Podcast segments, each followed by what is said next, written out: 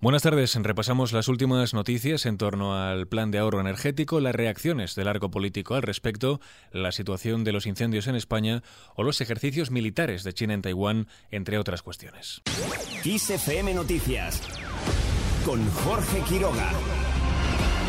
El Gobierno podrá requerir a las comunidades aplicar el ahorro energético. El Ejecutivo tendrá legitimidad para hacer que las autonomías pongan en marcha el plan de ahorro y, si fuera necesario, emprender las acciones judiciales que estime oportunas en caso de que no actúen correctamente o se opongan. Lo explican así fuentes jurídicas consultadas por la agencia EFE. Mientras Nadia Calviño tacha de anti-europeas las críticas al plan de ahorro energético. La vicepresidenta de Asuntos Económicos ha cargado este jueves contra las críticas de, ha dicho, algunos representantes políticos que se han opuesto a este plan. Este es el momento de ser solidarios, de apoyar al resto de los países europeos y las declaraciones de algunos representantes políticos que son antieuropeas, antisolidaridad, antiunidad, creo que no van en la dirección correcta y además los ciudadanos yo creo no las entienden, ¿no? Calviño ha insistido en que es el momento de arrimar el hombro y ser solidarios con otros países europeos más dependientes, ha dicho, del gas ruso y que van a tener que implementar medidas de ahorro energético más duras que las de España. Desde el PP critican que el gobierno promueva medidas de ahorro y el presidente Sánchez siga usando el Falcon o el helicóptero. La secretaria general de los populares, Cuca Gamarra, considera que es una muestra de egoísmo social e incoherencia. Jactarse de ir sin corbata para a continuación montarse en un Falcon o en un helicóptero, sin duda alguna, es una tomadura de pelo. Por tanto, lo que le pedimos al señor Sánchez es que deje de gastar energías en polémicas estériles, que sea eficiente y que se dedique, con o sin corbata, a buscar soluciones y a consensuarlas con la sociedad española.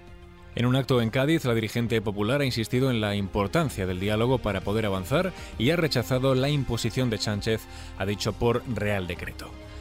Dejamos este asunto. El incendio de Losacio en Zamora ha bajado este jueves al nivel mínimo de peligrosidad. Lleva activo desde el pasado 17 de julio y hasta la fecha ha arrasado unas 31.500 hectáreas de terreno, lo que le convierte en el mayor fuego de España en lo que llevamos de año. Mientras, Alfonso Rueda asegura que no hay duda de que los últimos incendios en Galicia han sido intencionados. El presidente de la Junta ha dicho que, a la vista de los focos de los fuegos que han obligado a realizar desalojos y cortar carreteras, en Ourense y en Pontevedra, no hay ninguna duda de que han sido provocados. Rueda ha anunciado que ya se trabaja para dar con los autores de estos delitos.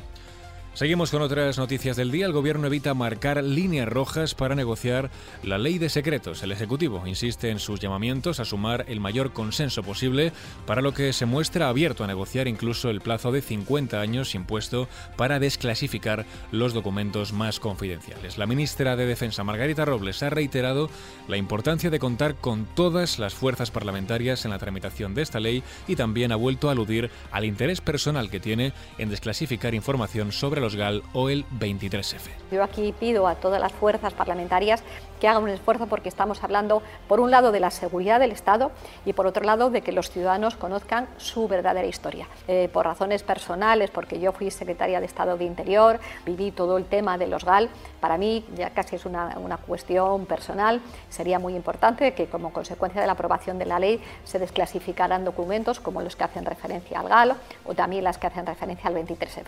Pese a todo, Robles reconoce que aún no ha habido contacto con la oposición y tampoco ella ha hablado con nadie del Partido Popular para abordar el asunto, a diferencia, ha dicho, de otras ocasiones en temas relacionados con defensa.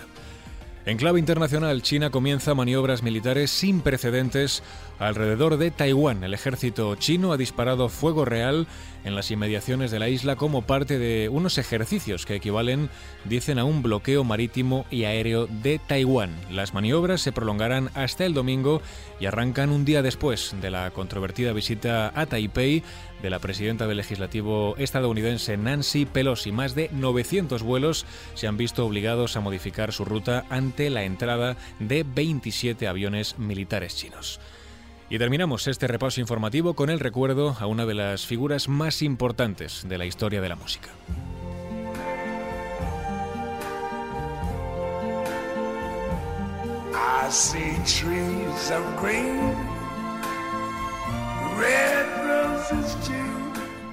Hoy se cumple el aniversario del nacimiento de Louis Armstrong, figura fundamental para comprender la historia de la música y que nació el 4 de agosto de 1901 en Nueva Orleans. Como un virtuoso de la trompeta, su forma de tocar, comenzando con las grabaciones de estudio de la década de 1920, trazó un futuro para el jazz cargado de improvisación y de emoción. Por esto es venerado por los fanáticos del jazz. Pero Armstrong también se convirtió en una figura perdurable en la música popular debido a su distintivo canto de barítono. Superó el periodo bebop de los años 40 y se hizo cada vez más querido en todo el mundo. Su resurgimiento en los años 60 con grabaciones exitosas como Hello Dolly, ganadora de un Grammy, y el clásico de What a Wonderful World que escuchamos ahora de fondo, solidificaron su legado como icono musical y cultural also on the faces of people going by.